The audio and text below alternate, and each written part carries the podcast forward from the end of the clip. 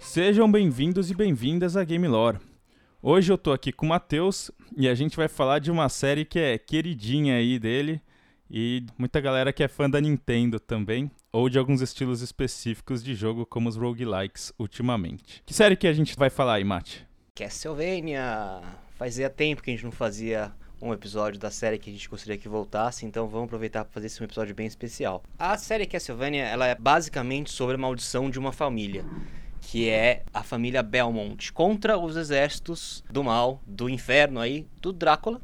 Que quem é o Drácula P3? É o vampirão, é o, o malvadão É o vampirão. que tem o castelão.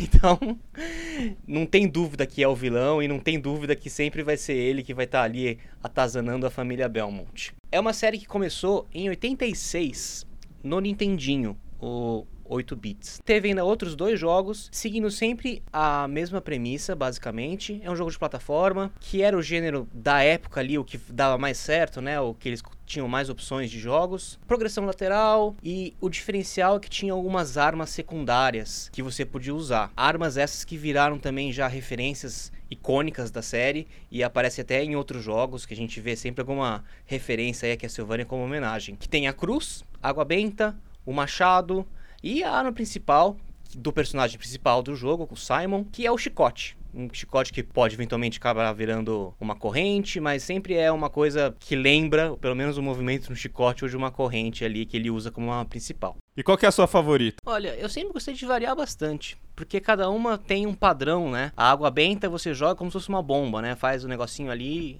uma granada, faz uma assim ali, faz o estrago e coisa, mas é um pouco mais lenta e é difícil de você conseguir acertar em, em inimigos que tem um pouco mais de velocidade. O machado também faz uma parábola, ajuda a pegar aqueles inimigos aéreos, né? A cruz é um pouco mais coringa. Então, eu acho legal você ter pelo menos as opções. E o legal do jogo é isso mesmo, né? Você, você muda o ritmo do jogo de acordo com a arma secundária que você está usando e seu estilo. Tem fase que é melhor de um jeito, fase melhor que outra arma, mas eu tenho que dizer aqui que a minha favorita sempre foi a, a água benta, ver aquela quantidade de numerozinho ou de hits dando ta ta ta ta ta ta, ta no monstro, ganha qualquer vantagem estratégica. Ó, o primeiro jogo fez sucesso, tanto de venda, não tanto de crítica, mas foi bem, o pessoal gostou também os fãs ali começaram a surgir já no primeiro jogo. Teve, que nem eu disse, as sequências 2 e 3. Teve uma ligeira mudança no jogo 2, que eles começaram a introduzir um pouco de RPG, um pouco de escolha de caminho, mas ficou meio que para trás já, porque no jogo 3 eles voltaram mais pro Castlevania raiz, vai já pro que nem parecido com o primeiro jogo, sendo que o 3 totalmente plataforma, né? É, o 3 acabou sendo uma prequel do 1, então você joga com um antecessor do Simon. É difícil até a gente comentar isso de 1, 2, 3, porque a série ela meio que varia em vários séculos. Tem jogo que é no futuro, tem jogo que é no século 11, no 12, no 13, no 16.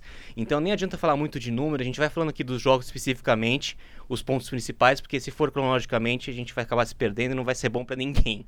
Daí, ó, teve o grande marco de Castlevania, o primeiro grande marco mesmo, foi a troca de geração. Quando teve o 16 uhum. bits, o Super Nintendo, com o Castlevania 4. E esse é um jogo, assim, realmente chamava atenção, era um jogo diferenciado, todo mundo conseguia ver logo de cara pelos gráficos, pelos cenários, cenários trabalhados com fundo, você podia descer, subir, né? Isso em 16 bits era, era bem interessante. Até o gráfico mesmo, a gente comentou isso num dos primeiros episódios que a gente fez o podcast do F0 aquele Mode 7 que o Super Nintendo tinha capacidade de fazer, tá nesse Castlevania também. Ah, tá. E outra coisa muito importante do Castlevania 4 foi o som, né? É, a série já tava ganhando fama pela trilha sonora e no Castlevania 4 do Super Nintendo foi sim, também foi o, o, ápice até então da, de música de videogame até hoje são músicas consideradas referências também. É um jogo que você joga de novo com o Simon. Funciona mais ou menos como um remake do primeiro Castlevania só que com todas as melhorias do 16 bits.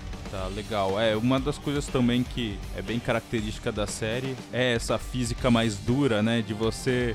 Principalmente uma coisa que quem joga outros jogos de plataforma estranha no Castlevania é que se você pula, você não muda de direção no meio do pulo, no meio do ar. E é um negócio que Desesperador, é difícil né? de acostumar. É.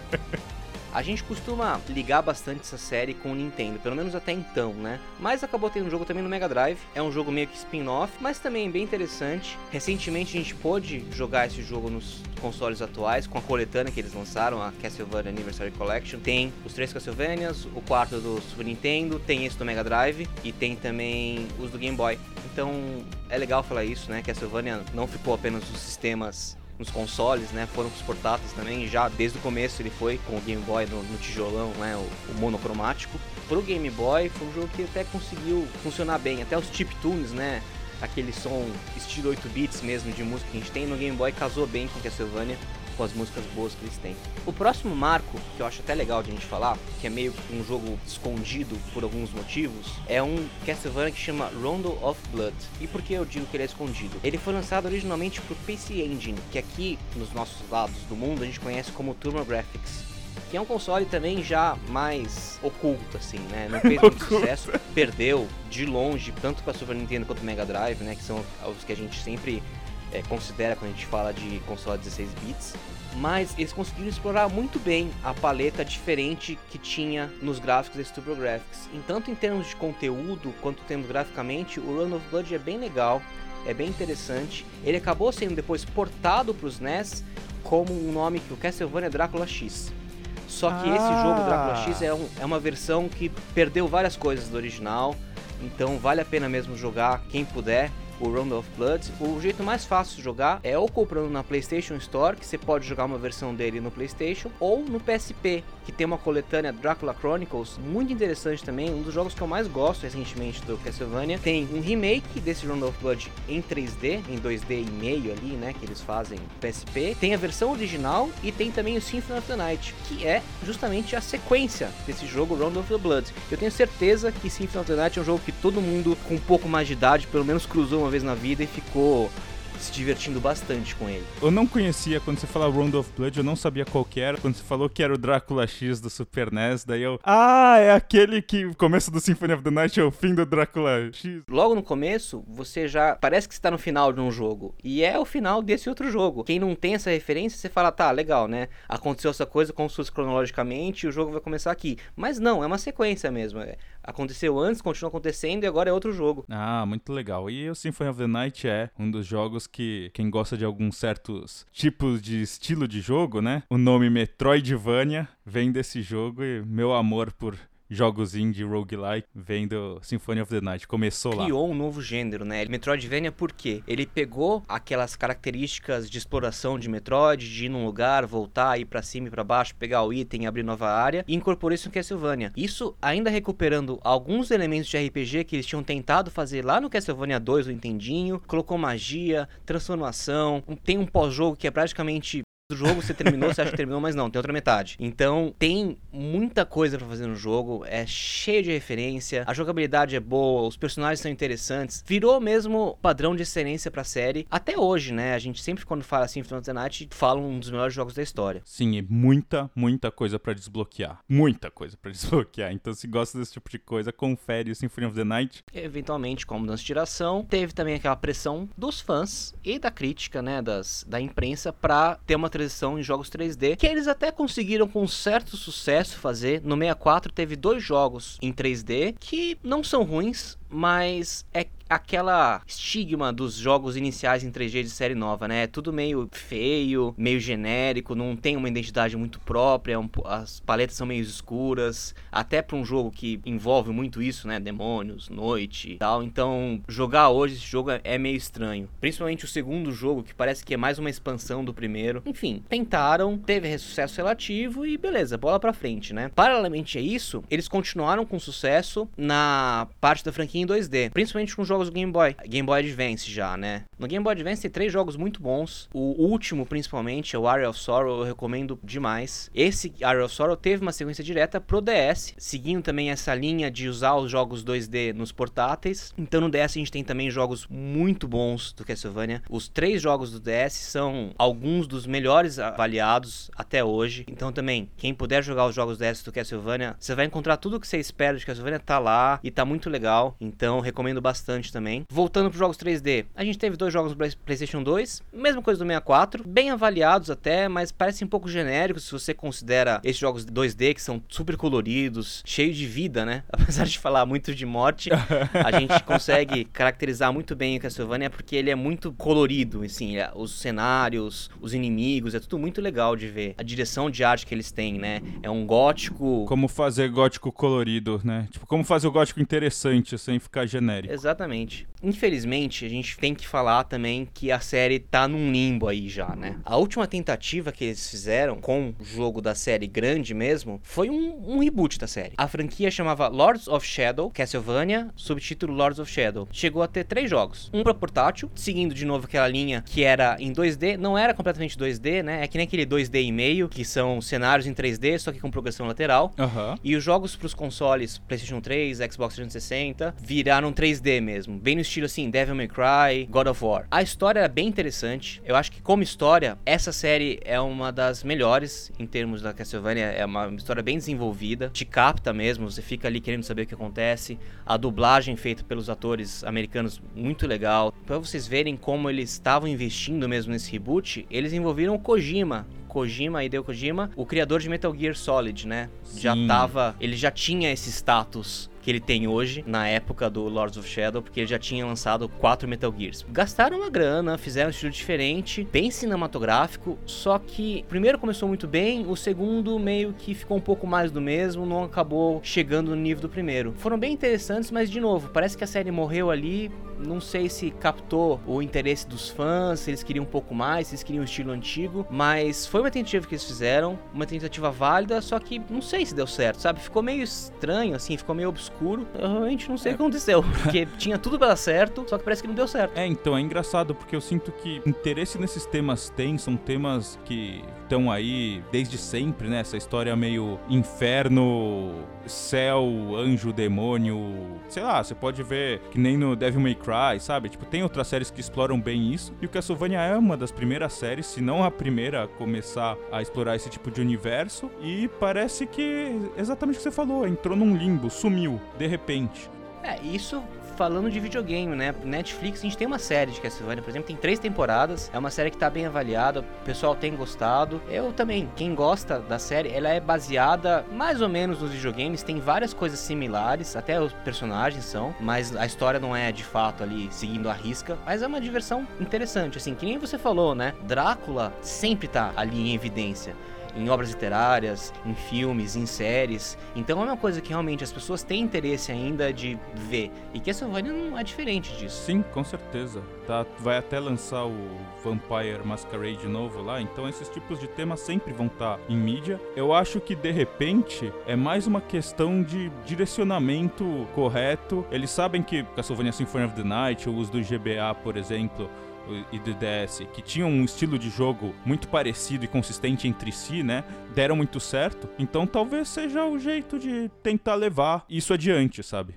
Até porque chove ainda, né? Metroidvania, roguelike, tudo inspirado em Castlevania, tudo surgiu de lá. São jogos bons, assim, são jogos que ganham, ganham prêmios, são jogos que vendem pra caramba, são jogos que têm uma boa base de fãs e continua tendo, né? É um gênero que não, não morreu com Castlevania, só ele nasceu com Castlevania, esse que é o negócio. Pra te dar uma noção, eu tenho jogado o Hades, né? Que lançou agora há pouco, dia 17 de setembro. Cara, podia muito ter sido um jogo Castlevania. Perfeitamente um jogo Castlevania. Tipo, você tá andando pelo inferno, matando coisas. É Castlevania, cheira Castlevania, sabe? Tipo, por que, que o original não tá por aí? Outra coisa legal também, né? Que nem a gente falou no começo, a gente assimilava a Castlevania com a Nintendo.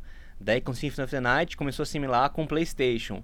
Mas daí parece que aos poucos eles foram voltando também pra Nintendo, onde fez mais sucesso com os portáteis, que são jogos que iam dando mais certo. Tanto que no Smash Bros. a gente tem dois personagens, né, do Castlevania. O Simon e o Richard. É um personagem que divide em dois, Skin, né? Um clone de um skin. outro. é, tem a fase ali, né, da Castlevania, tem o Alucard como troféu, o Drácula e alguns inimigos clássicos aparecem ali andando no, no estádio dos personagens, que agora voltou um pouco mais a ser ligada à Nintendo, apesar de que vira e mexe aparece um rumor que a Sony quer reviver a série, tentando comprar da Konami, é bem rumor assim, né? Rumorzão mesmo. Tá. Mas seria legal ver, de repente, um- uma nova tentativa em 3D, com toda essa experiência que a Sony tem em narrativa forte e tudo mais, no universo da Castlevania. Pode ser, pode ser um caminho também bem interessante de explorar. A gente acho que deu essa ótima pincelada no histórico da série, nos jogos, e acho que a gente chega aí nas perguntas primordiais do episódio. Se a gente destilasse o Castlevania, né? Quais que são os diferenciais dessa série e por que voltar? Eu digo que eles estão perdendo dinheiro porque, por não voltar ainda.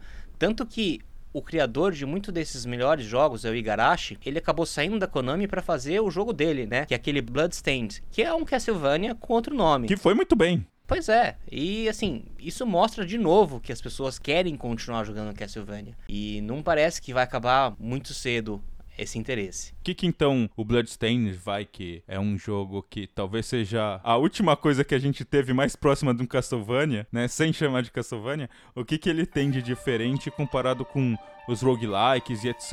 E todo o estilo que ele desenvolveu. Por que voltar às raízes da série? Eu acho assim, a história de Castlevania, o universo de Castlevania eu acho muito interessante. Por mais que tenha diversos jogos que usem até os mesmos inimigos, mas você vê que Castlevania conseguiu meio que juntar tudo isso só e dar o, o olhar dele pra isso, né? O Drácula, se você falar de Drácula, você tá falando de Castlevania, não tem outro Drácula no mundo dos games com relevância. Verdade, você tem toda a razão. Você- a gente pensa em vampiro, blá blá blá, beleza. Você evoca o nome Drácula, é Castlevania, coisa que eu não tinha me tocado.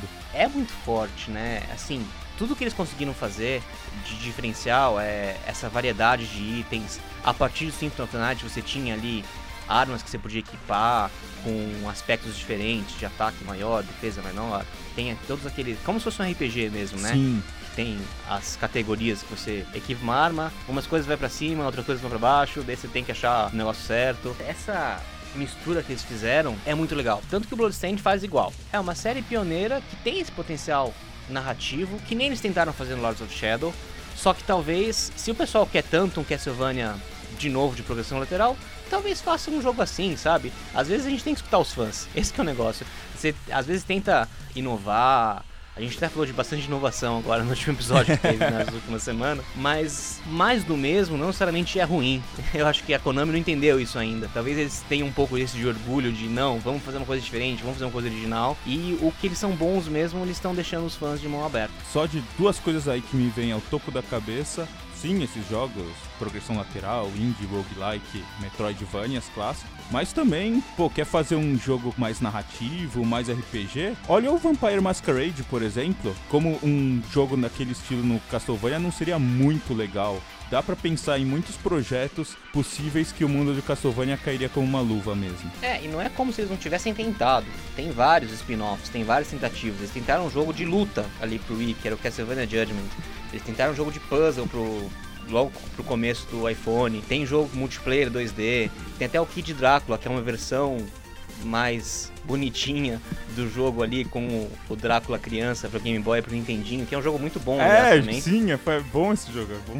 Ó, acho que eu me decidi, Mate. Eu acho que tem que dar essa IP, essa propriedade intelectual pra From Software pra fazer um jogo de Castlevania estilo Souls. Eu acho que seria o mais da hora. possibilidade não falta. E você até comentou, eu ia falar isso, às vezes é hora da Konami abrir mão de querer fazer o, jogo e dar para um estúdio. Eles tentaram fazer isso com Lord of Shadow, que foi o estúdio espanhol que fez, Mercury Sim.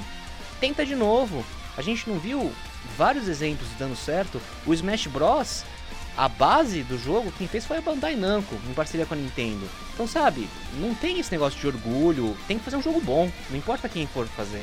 Ah, concordo. Acho que a gente cai um pouquinho até naquilo que a gente falou do, do F0 em algum momento lá atrás. Sim, quando a SEGA tomou conta e fez um jogo super bom. É isso. É, é gente que tá disposta, gente com ideia fresca, que é fã e que quer fazer um jogo novo. Acho que isso que a Konami tem que ir atrás. E você acha que é isso que a gente deve esperar do futuro, então, pra série? Pelo menos de uma maneira otimista? Então, a Konami tá bem estranha ultimamente, a gente não vê muito mais notícia dela, sendo que ela tem franquias grandes. Principalmente falando lá do Metal Gear, né, que a gente comentou no episódio. Eles tentaram com aquele Metal Gear Survive, só jogou o nome ali, deu um tapa, era um jogo de zumbi, não tinha nada a ver com Metal Gear. Resident Evil Gear. Pois é, foi, foi esquisito, ninguém gostou. Tanto que o jogo, acho que depois de uma semana já tava em promoção e hoje você até encontra o jogo, acho que por 20 reais consegue comprar esse jogo. Mas eu não sei, assim, eu acho que Eu espero, pelo menos, que esses novos ares venham de alguém, algum santo iluminado ali no canal e fala, não, quer saber, vamos fazer aqui direito o negócio. Porque a gente não tem mais notícia de Castlevania, né? É, o que a gente tem é mesmo é a série da Netflix. É a última, o último contato que a gente tá tendo com Castlevania é a série da Netflix. É, agora é esperar, né? Ver se a gente consegue alguém resgatar essa série e torcer para que, quem sabe, alguém tá ouvindo esse podcast pode roubar as nossas ideias, não tem problema nenhum, tá? Então pode fazer o Castlevania desses jeitos aí, tem meu aval. Tem seu aval, Mate? Vamos rezar bastante, né? Sendo que, se bem que é, é pro outro lado, né? Mas vamos ver o que acontece. Galera, se tiver alguma sugestão, alguma série, franquia que quer que a gente também cubra aqui nos jogos que gostaríamos que voltassem, pode mandar pra gente nas nossas redes sociais ou no nosso e-mail contato gamelore@gmail.com. Beleza? Mate, sempre um prazer ter você por aqui. Valeu, gente. Até mais. Até então. Tchau, tchau.